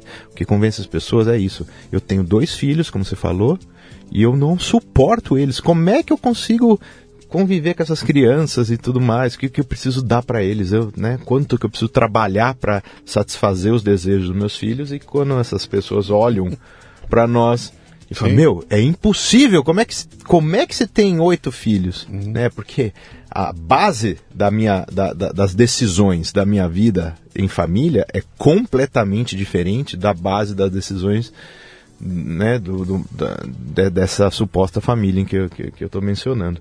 Tanto é assim que eu tenho, por exemplo, um, um primo que insiste, fala, mas você tem que fazer um canal no YouTube, fazer um curso, né? Como? Não funciona. Sabe por que não funciona? Porque eu vou jogar um monte de moralismo na cabeça das pessoas, Sim. né? Um monte de coisa que as pessoas vão tentar fazer por conta própria e não vão conseguir, vão se sentir frustradas e vai ser pior, né? O que, que é? O que, que funciona? Funciona o contato, né? Aquela primeira. O que, que chamou atenção da, do, dos pagãos ali naquela? É a, o relacionamento, como, como os primeiros cristãos se relacionavam na forma real, né? Não Sim. na forma teórica. Sim. Então, por isso, qual que é a nossa missão lá? Nossa missão é estar lá. É estar lá. Uhum. Eu não sei desculpa, eu não saio na rua fazendo proselitismo, né? Não saio querendo convencer ninguém. Não, a gente é um sinal de uma realidade que já se perdeu. Então, como como a providência, aquela providência que eu experimentei lá quando o André nasceu, ela continua até hoje. Você vai ser um, um polinizador, você vai, vai lá para tentar esparramar, esparramar uma, uma, semente e ver se ela, se ela brota ali. Deixa eu é, perguntar uma é, coisa. Porque isso aí já não é, o trabalho depois já não é comigo, né? É com o meu chefe lá. Mas, mas diga uma coisa, você quando, é, vocês quando são convidados a, a, a ir para você vai como o quê? Olha, nós somos missionários. Uhum. E o missionário vai e encara isso como um trabalho. Quer dizer, eu, eu vou receber uma, uma, um pagamento para isso ou não? Não, não. Vá, você tem que se virar para a sua manutenção e vai fazer um trabalho. Como isso. é que funciona? A, a, igreja é muito sábia nesse sentido, porque se isso fosse um cabide de emprego, Tá cheio de gente que não tem trabalho, isso é, um, é uma demanda que precisa muito, né? Sim. Então a pessoa, muitos possivelmente fa fariam isso só por causa de ter um sustento seguro. É, todo mundo que vai também é, tem, que, tem que ter um, um trabalho para deixar. Então, não é que aquela pessoa que momentaneamente está sem trabalho não, não, não sirva para fazer um, um trabalho missionário. Não, mas é que não é bom, não, não, não é prudente você mandar uma pessoa que não tenha nada para deixar, porque isso é uma parte fundamental da missão. A gente, eu deixei aqui um trabalho, eu trabalhava, né, o meu último trabalho foi numa galeria de arte aqui em São Paulo, Galeria Luciana Brito. A minha esposa trabalhava na Track and Field, trabalhava no escritório, né, da Track and Field naquela época, e nós dois deixamos o nosso trabalho para para ser mandado nessa missão. Assim, o mesmo processo que próprio Jesus Cristo, né, falou lá para os pescadores, os discípulos dele, viu, larga o seu trabalho e me segue. Então isso. Primeiro sinal, tem que ter um trabalho uhum. para largar. Sim. Segundo, a maturidade da fé. Se aquela pessoa passou por experiências na vida dela que dão a certeza do que que a providência de Deus existe, que ela experimentou o perdão, que ela tem é, né, isso assim, tem e não, não que seja uma, uma coisa de perfeição, porque a perfeição não vai ter, né? Eu não sou santo, né? Então, uhum. Se você vai lá na minha casa conviver comigo de repente uma semana, você vai falar, nossa, mano, é isso que é. é isso que esses caras vieram fazer aqui, né? Ah, porque pô, eu, eu, eu grito, eu explodo, eu dou bronca com meus filhos, né? Eu faço coisa errada também, né? Então não tem, não tem essa coisa moral, não tem um perfil, né, para você ticar lá e cumprir, não, é tudo muito na liberdade. E então esse, mas o principal é esse aspecto do trabalho. Então a gente vai e aí depende de país para país. Tem país, por exemplo, na pa, pa, países na África é muito mais fácil você entrar lá com com o visto de missionário e que te deixa trabalhar. Esse visto de missionário também permite que você tenha um trabalho.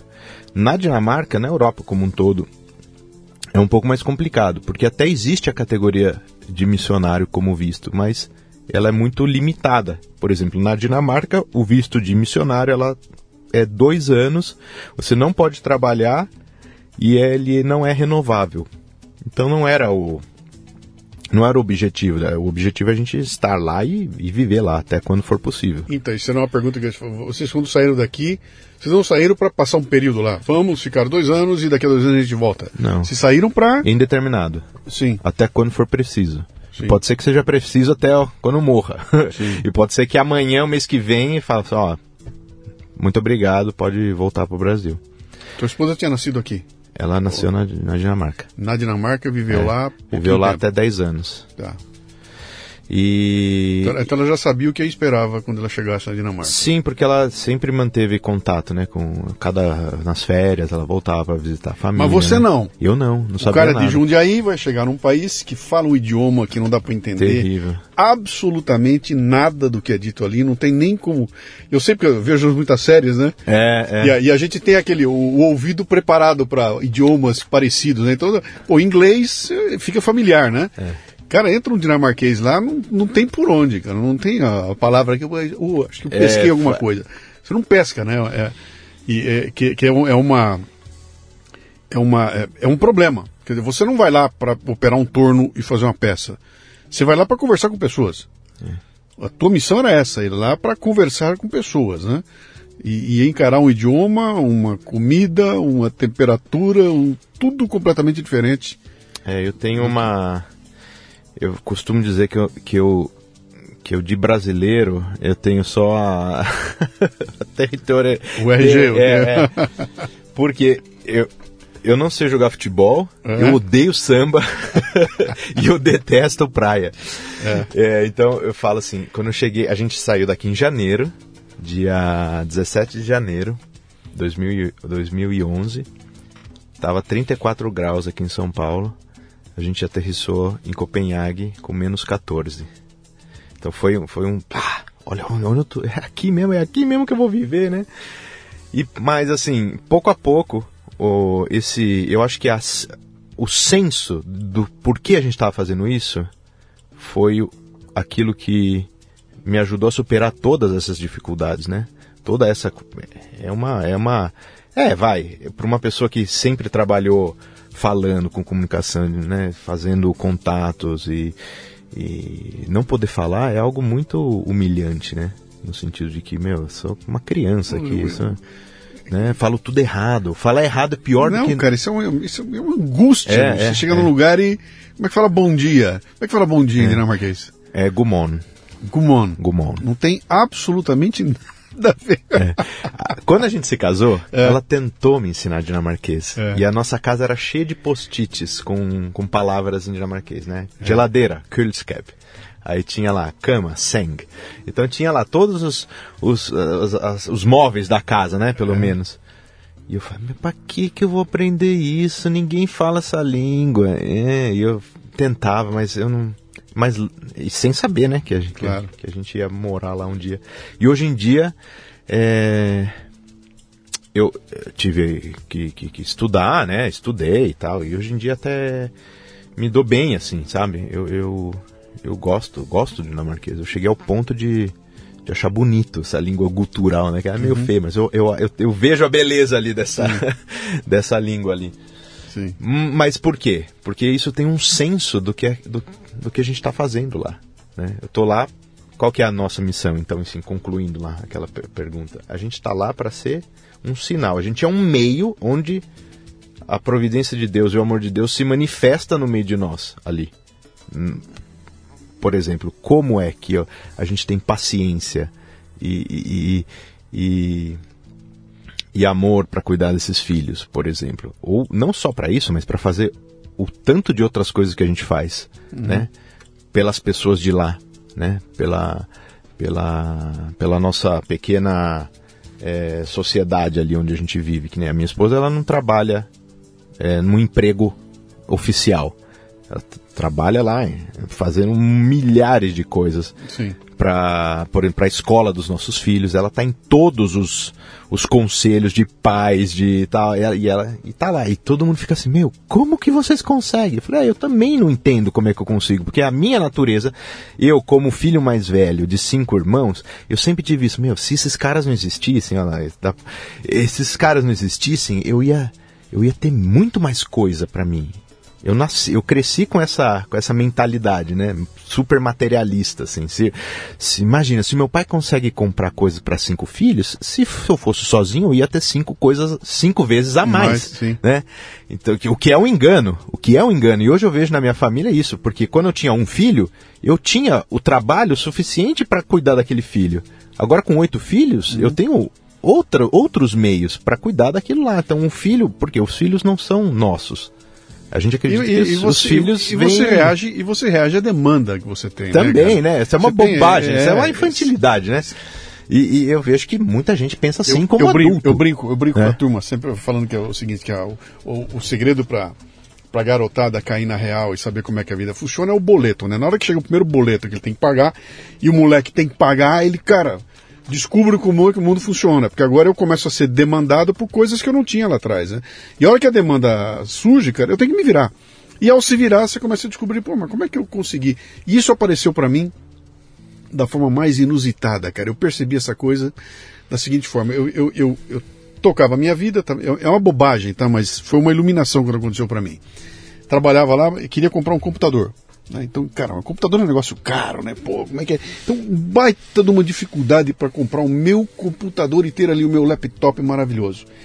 E aí eu abri meu próprio negócio, minha empresa, que sou eu sozinho. Uhum.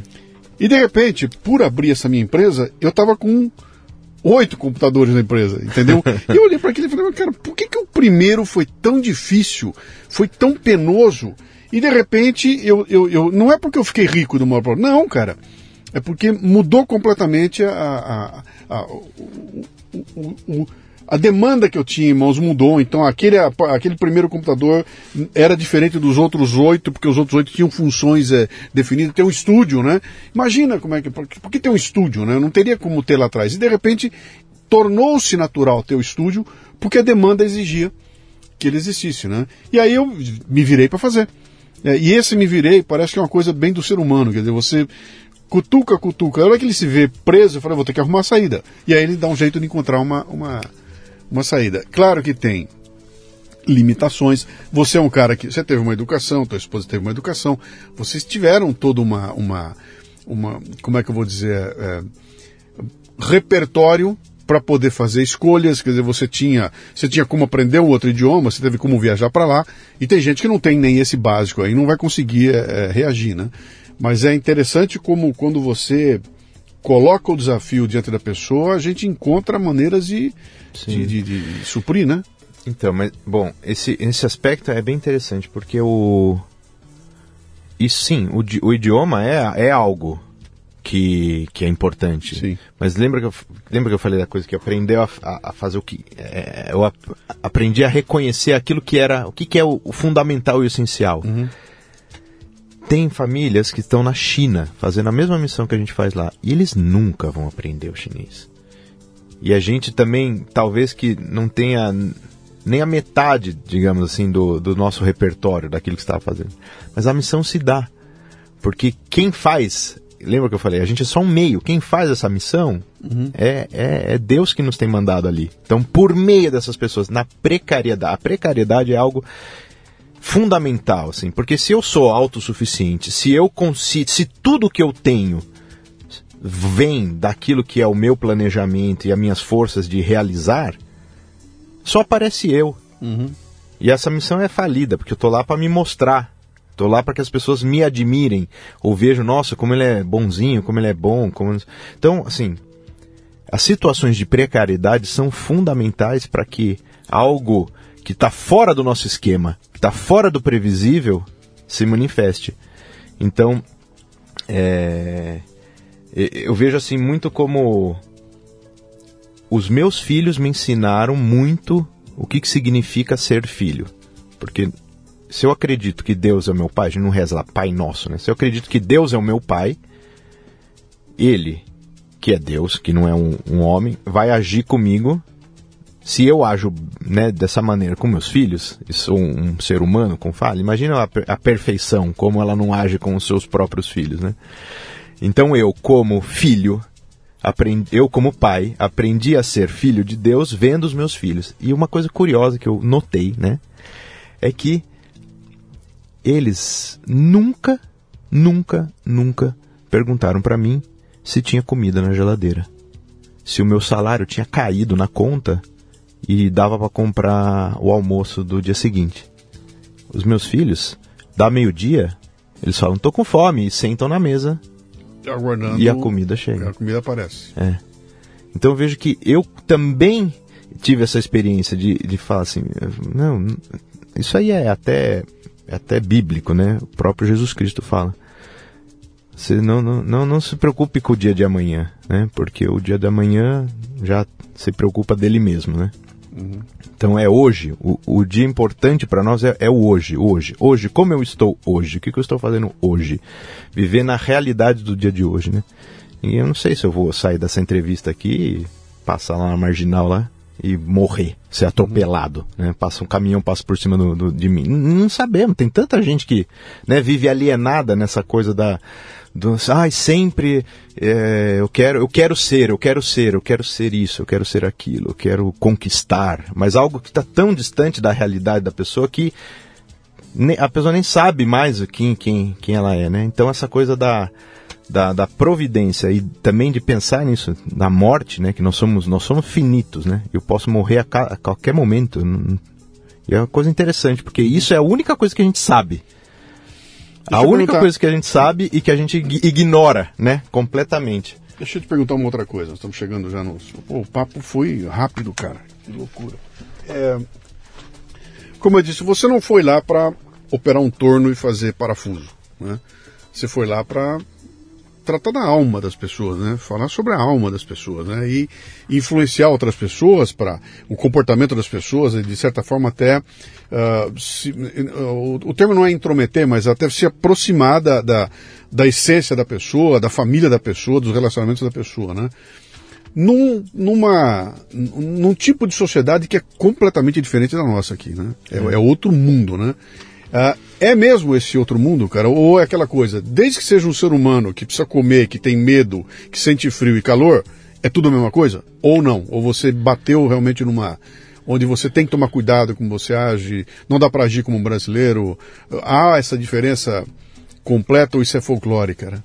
Eu, assim, tem camadas, né? Tem, tem, tem, em algum nível existe essa diferença. Sim. Em algum nível, sim, né? no nível, no nível cultural, no nível comportamental até, né? Tem essa coisa de, pô, a gente estava falando antes de gravar aqui dentro, dentro da Dinamarca existe diferença, né? É, comportamental. As pessoas onde a gente mora ali são muito mais abertas, muito mais é, dispostas, né? Uhum. A, a, a, a, esse diálogo. É, de uma maneira geral, né? Fazendo uma, uma generalização grosseira, as pessoas têm muita dificuldade na Dinamarca de é, mostrar é, a intimidade delas. Assim, não a intimidade no sentido de. Intimidade no sentido de. de é, da, da, da, Ela não abra- sofrimentos, ela- dos sofrimentos das fraquezas. Ela não te abraça assim. como o brasileiro abraça, ela não te conta a vida dela em dois segundos como o Isso, brasileiro não, faz. Não. É, ela aqui não eu tem. falo, tudo bem, Luciano? Fala, É, não, é, nossa, você não sabe, a minha sobrinha tá. Sim. Nem, nem a filha, né? Minha sobrinha tá internada no hospital lá Sim. em Cajamar, sabe? Assim, fica falando. fala essa. é, A gente já essa- compartilha isso tudo, é, né? é, o dinamarquês não faz isso, não faz isso. É muito difícil. É, dentro de um contexto do dia a dia, ele fazer isso mas nós temos uma entrada um pouco diferenciada dentro da vida das pessoas por- pelo trabalho lá que a gente faz, né? É, então, nós somos pessoas que escutaram, escutam, escutamos essa, essa é, a dificuldade e o sofrimento dessas pessoas que aparentemente por fora são bom a Dinamarca é eleita né sem, quase Claro. sempre um dos Sim. países mais felizes do mundo né sim. E Se o que, tem- o que é, o que é tem- mentira né Mas, mas se tem primeiro mundo, o primeiro mundo é lá, né? Porque quando o pessoal fala, cara, me, me dê um exemplo aí, sempre vem os países escandinavos, é lá que está funcionando. Aquela discussão toda é lá que ele, encontraram lá o caminho do equilíbrio, então a economia com a política tá tudo bem, tá tudo bem resolvido lá, né? E tem, tem, e, e é, e é verdade isso, né? Não é uma historinha. É isso que eu tô Sim. falando, em vários níveis, em várias camadas. Nesse nível um pouco mais superficial e mais prático, vamos dizer assim. Nesse, as coisas funcionam muito bem. Uhum. Mas muito bem mesmo. Aqui eu tô, faz quantos dias que eu tô no Brasil? Não faz nem uma semana que eu tô aqui. E eu já fiquei desesperado, porque eu não conseguia nada. Tipo, nada dá pra fazer na, na primeira vez. Não, Tipo, nada. não, não dá. E aí, e isso é um tormento também, né? Mas assim, esse, tirando esse nível, vamos dizer, no, no, no nível que eu acho que é o nível que conta, que é o que, que é o que é fundamental para realmente uma pessoa ser feliz, é, é que as pessoas escondem, lá elas escondem demais esse sofrimento que elas, que elas têm, essa angústia, que isso todo mundo tem. Todo mundo tem porque todo mundo tem medo de morrer. Todo mundo, não importa. Se o cara tá lá na na, na, na, na Sibéria, o cara aqui no Brasil, no- na China, na Dinamarca, em qualquer lugar do mundo. Nós temos, nós, o ser humano tem medo de morrer. E esse morrer, quem que traduziu muito bem essa, esse conceito foi um, um filósofo protestante lá, dinamarquês, chamado Kierkegaard. Kierkegaard, sim, É. sim, sim. O Kierkegaard, ele Sim. fala, ele fala de, de um conceito que é a morte ontológica, que é a morte do ser. A morte física, muitas vezes até uma libertação que a gente é, ganha, né, de Deus dos nossos sofrimentos e tal. Mas qual que é a morte do ser? A morte do ser é aquela quando você perde, você não se reconhece, você não sabe mais quem você é. E aí, para apagar essa, essa, essa angústia, né? A gente cobre isso com muitas outras coisas. Então, fiquei freneticamente no trabalho, tentando se satisfazer nas coisas que, né, num- numa viagem, uma viagem, mas, puta, essa viagem acaba, né, cara? Você vai lá, viaja, mesmo que você fique um ano viajando, puta, acaba, acaba. E aí você volta pra tua casa, você olha no espelho e se enxerga, né, esse, esse- essa, esse vazio, né, que, que, que o Kierkegaard fala de essa a morte ontológica, né, a morte do ser. É porque é, aquilo que eu falei lá no começo dos como que a gente se, se relaciona, né? O que, que, é o que, que é o trunfo? O trunfo do, do, do, cristão não é porque ele reza mais. Os budistas, muçulmanos rezam muito mais do que, claro. do que os, os católicos, claro. do que uns cristãos. É, pode é, é, poder fazer o bem, né? Está cheio de tá cheio de, de, de, instituição aí de caridade que ajuda muito mais até do que do que eu ajudo, por exemplo. Mas o que, que, é uma coisa que, que a gente tem como especial? É assim, a forma de se relacionar. Tanto é que a gente prefere um, um, um conceito entre. Hoje em dia a gente fala, é, vou falar de você, né? a gente fala como, se refere como um indivíduo, né? Sim. A gente prefere uma outra palavra, que é de pessoa. A palavra pessoa vem de personagem. Então, um diretor de teatro vai falar: Luciano, você agora você vai ser um soldado nesse teatro. Então, você ganhou um personagem, né, uma persona. Então, você ganhou esse, essa missão de ser quem você é. E, e o personagem, ele só faz sentido dentro dessa peça. Então, o soldado está em relação a. Sim. A, a, a história ali, né? As outras personagens, né? Então, essa é a, a, a, concepção que a gente tem das pessoas. Então, Deus, que é seria o equivalente a esse, a esse diretor de teatro, ele me deu um ser. Me deu um ser, me criou desse jeito e me deu um ser, me deu uma persona, né? Você, eu hoje, a minha missão é ser pai, é ser marido, né, esposo, é trabalhar lá na fábrica lá onde eu trabalho. É, então eu tenho esta esta só que o problema aqui que acontece. Hoje em dia, esse, esse, entre aspas, diretor de teatro não existe mais. Uhum. Não tem ninguém que tenha te dado uma, uma missão, né? Uhum. Você perdeu a sua persona. E a gente tenta sempre buscar a nossa persona, né? a, nossa, a nossa missão, né? a nossa vontade, o nosso impulso né? para fazer as, nos outros, nas coisas. Uhum. E quando essas coisas nos decepcionam, né? Ou as pessoas. Ou, ou quando você chega num período de pandemia e a pandemia chega e fala: você não vai mais sair, você não vai mais encontrar as é. pessoas, você não vai mais fazer aquilo que você fazia, você não vai mais dizer o que você dizia, você não vai mais uh, seguir a tua rotina, fica trancado aí e não se mexa. O pessoal vai pirar, vai pirar. Por isso. Vai todo mundo enlouquecer. Porque né? existe. Porque quebrou Sim. Né? Você, aí eu não sou mais quem eu sou, né? Essa Sim. crise, quem eu sou. essa, essa é um jeito de explicar essa, uhum. esse conceito de morte ontológica, né, do Kierkegaard. Sim. Que é você perder, perder é, o sentido de quem, de quem, é, de quem é você, de Sim. por que que eu vivo, por que que eu existo, é, onde está o sentido da da, da, que é o que está acontecendo hoje com muita garotada, né, cara? Você vê a molecada completamente perdida aí, né? E buscando se espelhar em. O que, que a mídia está mostrando aí? Deixa eu ver quem que ela está mostrando e vou me espelhar. Quero ser igual. Quero... Que, que de certa forma a gente fazia isso de, um, de uma forma muito menos é, agressiva na nossa época, lá que se ligava a televisão, tinha um artista de televisão, a menina da novela, o cara, pô, ai que legal, né? Apareceu o jogador de futebol, pô. Mas a gente não se entregava como se entrega hoje, cara. Hoje é, tem eu uma, acho que esse uma... que é o esse que é a diferença. É? Você queria ser por uma coisa é uma admiração, de admiração, é. é. hoje e não um sentido, um sentido da vida. Sim, né? Hoje eu preciso é, ser, né? Hoje é. eu preciso, eu tenho que ser e aí, cara, fica tudo vazio, né? Meu, o papo aqui podia ir muito mais longe, cara, mas a gente já bateu o nosso nosso timing aqui. Qual é o plano agora? O que, que você veio aqui para rever a turma? Veio é, vim para o casamento do meu irmão, né? Meu irmão trouxe, se casa. Trouxe a gente... toda a prole. Todos estão Você todos... fez um voo de, de, de, de 9 horas, 11 horas. É, a gente voou... É, a viagem completa, né? Que a gente tem que fazer uma escala ali em Amsterdã. Hum. É umas 17 horas a viagem completa. O, o, mais velho tem 13, o mais novo... O mais novo tem é, quase 2. Quase, Quase tem, então você tem uma escadinha é, de 13 é. e. cada dois, a gente, a gente só faz, faz, sabe fazer conta até dois só. Tá. Que é, eles, eles nascem sempre em anos, ano par. Sim. É, e agora tem o Tomás ali que, que vai, tá vindo aí. É, são, são André, né? André, Pedro, Marco, Sim. Agnes, Esther, Félix, Sim. Oscar e agora o Tomás que está chegando. Pô, que legal, cara. Quando vocês voltarem para lá, eu vou programar depois uma live, vou fazer uma live com você.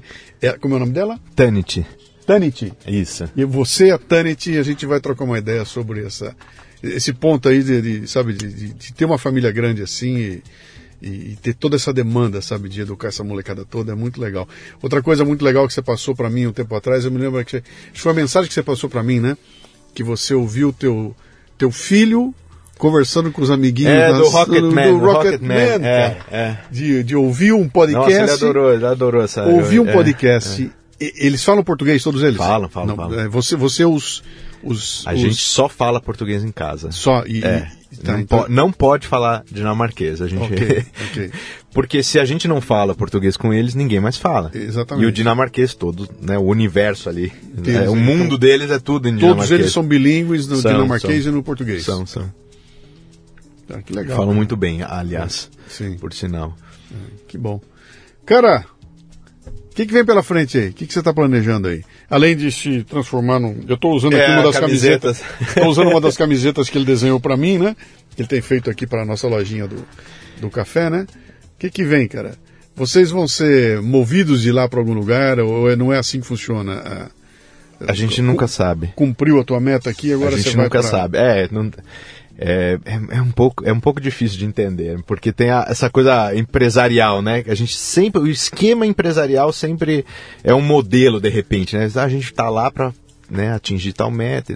Na verdade, isso é, é, é, incomensurável, não tem como saber. Eu não sei o que, que acontece na vida de uma pessoa que eu encontrei ali, de repente, na, na fila do pão lá, e teve uma conversa, né? Às vezes nem tem nada. Porque Sim, você tem um nada encontro, a ver com. um é, encontro que vira a tua é, vida ali. É. A gente ali não, não sabe muito bem, né, o que que.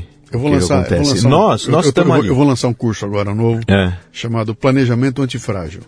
E o desafio, sim. e o desafio desse curso está exatamente em falar, cara, o imponderável é o que mais está presente. Então você tem que planejar considerando o imponderável, que é exatamente isso, cara. Pode acontecer alguma coisa amanhã de manhã que vai explodir teu planejamento inteirinho. Então, se ele for um planejamento amarrado, você não vai conseguir aproveitar o, o, as benesses que o imponderável Sim, vai sim. trazer, né? Não- desconsidera, e, né? E É. do jeito que o mundo está hoje em dia, cara, tá, toda hora vai acontecer uma, uma, um imponderável novo aí, né? É, Então, agora sim.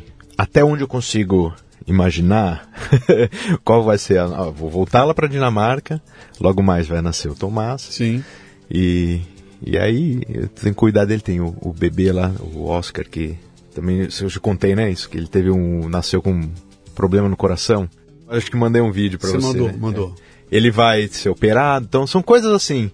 Coisas que eu não consigo ir tão longe para imaginar o- quais são os próximos passos. Sim. Se eu posso dizer que os próximos passos estão muito próximos ainda, né? Eu não, não tenho como é, vislumbrar algo tão longe assim. Então eu vou chegar, voltar para Dinamarca e viver a nossa vida como a gente tem vivido até hoje, né? Não Sim. tem um plano, um, sei lá, um business plan ali, um um planejamento de, de muito longo prazo. É cada dia, cada dia. Assim, agora, exatamente agora, quando eu terminar a gravação aqui, eu vou.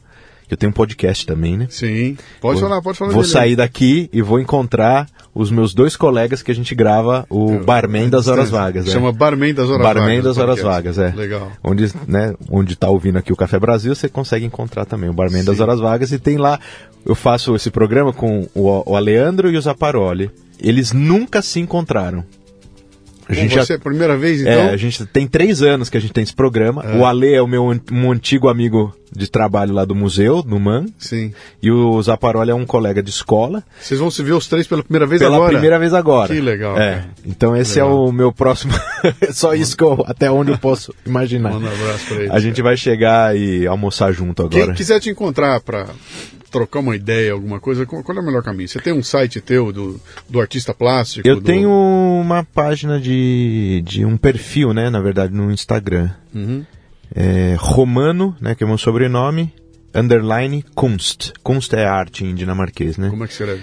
É K-U-N-S-T. Kunst. Kunst. Romano, Romano underline, underline, Kunst. É. Lá tem, na verdade, eu posto as coisas que eu produzo lá de, de pintura, né? Tem as coisas de E arte, tem mas uns negócios sensacionais lá. Bom, tanto que ele virou o nosso. Ele virou o nosso artista aqui da, da, da Da- loja da do Café loja. Brasil. É. Meu caro, é, como é que é o nome do bichinho que tá vindo aí? Tomás. Que o Tomás tem uma excelente, que ela tem uma excelente hora, né? Vai chegar, vai dar tudo bem. Você já tem uma experiência gigantesca, então não. Não, sempre é novo, tirar. Cara, sempre é novo. é incrível, é, isso incrível. Mas vai ser mais um aí é, pra, é. Botar, cara. Parabéns a vocês pelo trabalho aí. Eu vou depois, vou dar um toque lá. Vamos fazer essa live uma hora dessa? Vamos, vamos sim. A gente vamos troca sim. uma ideia, porque vai ser legal vocês de longe. E eu acho e que é legal ouvi-la também, porque eu adoraria. Cara, muitas sou... coisas que eu falo aqui Sim. É, fazem muito mais sentido quando, Sim. quando ela, ela fala. Sim, eu adoraria. Como a gente tinha um tempo aqui tomado tudo, eu não parei. Tudo. Você viu, nós temos que desfazer o estúdio para poder botar mais alguém aqui dentro, né? E aí só por isso que eu não parei para trazer ela aqui, mas eu prometo que a gente vai botar, vamos fazer essa, vamos, vamos essa live, vai ser muito vai ser, legal. Vai ser legal. Cara, valeu, cara. Grande abraço. Obrigado. Boa Luciano. viagem de volta a vocês. Obrigado. Muito bem, termina aqui mais um Leadercast. A transcrição deste programa você encontra no leadercast.com.br.